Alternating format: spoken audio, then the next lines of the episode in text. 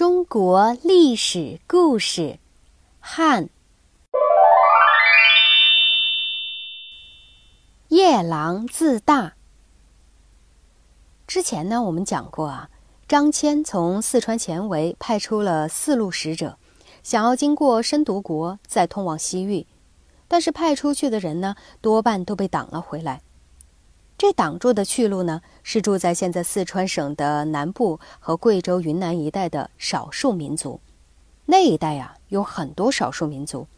在四川南部和贵州的呢，呃，属夜郎最大；在云南一带呢，属滇最大；在四川西南和云南的北部呢，属琼都最强大了。这些少数民族的风俗习惯呢，大多都是头上梳揪揪哈。穿左边开大衫的这种衣服，男的耕田、砍柴、饲养牦牛，而女的呢，就是在家里织布。由于当地的气候非常的温暖，土地也很肥沃，物产也很丰富，所以呢，他们的生活过得还是比较富裕的。他们的社会发展程度呢，则要比汉朝要落后很多，有的处在奴隶社会阶段，有的甚至还处在氏族公社的阶段。夜郎呢，是一个还处在氏族公社末期的这样的一个少数民族的部落，他们的首领姓竹，名字叫多童。据夜郎人的传说啊，说多童呢是他母亲从竹筒里面剖出来的。有一天，一个女子，也就是多童的母亲，在臧柯江，也就是今天贵州省南部的一个河里面洗脚，突然呢，有一根三节长的大竹筒是飘了过来，飘到她的身边。他仔细一听啊，竹筒里面有婴儿的啼哭声，就赶快把竹筒捞上来了。剖开一看，里面有一个白白胖胖的小男孩。他把小男孩抱回去抚养，长大以后呢，成了一个又能文又能武的英雄。这个英雄就是多童，因为他是竹筒里面剖出来的，所以呢，他姓竹。多童后来呢，做了夜郎人的领袖，自称夜郎侯。他把夜郎地区呢治理的是井井有条，使人们呢能够安居乐业。人们感谢他，就尊称他为竹王。这个传说啊，实际上说明了当时的夜郎人的社会发展程度。这个竹王多同啊，没有父亲，只有母亲。这说明什么呢？这说明啊，在他以前呢是母系氏族社会，到竹王多同的时候呢，男子成了夜郎人的领袖了，并且已经称王。说明这时候啊，夜郎已经是父系氏族社会，并且快要进入奴隶社会了。在汉武帝建元六年，也就是公元前的一百三十五年，也就是张骞第一次出发通往西域的第三年，第二次通往西域的前十四年，住在岭南一带的少数民族呢就发生了骚乱。汉武帝啊就派唐蒙去劝告他们。唐蒙呢，曾经在岭南看到过人们吃非常美味的枸杞子酱，哎，就问他们这是从哪儿来的。有人就回答说是在臧柯江那边去买的。唐蒙回到长安以后啊，就问从四川来的商人，枸杞子酱出在哪儿？那这个臧柯江又在哪儿？商人回答他说，枸杞子酱呢是他们四川的特产，而这个臧柯江呢是在夜郎管辖的地区。臧柯江的江面啊，非常的宽，有几十丈，可以行船。而枸杞子酱呢，就是通过这条水路从夜郎运到了岭南去的。唐蒙了解了这些地理情况之后呢，认为从夜郎出发，通过臧柯江是可以控制岭南的。他上书给了汉武帝说，岭南一带的少数民族的首领啊，各自割据一方，称王称霸。从湘赣一带出发去控制他们，由于河流纵横，阻碍交通，很不方便。听说呢，在臧柯江一带的夜郎很是强大，拥有精兵十万。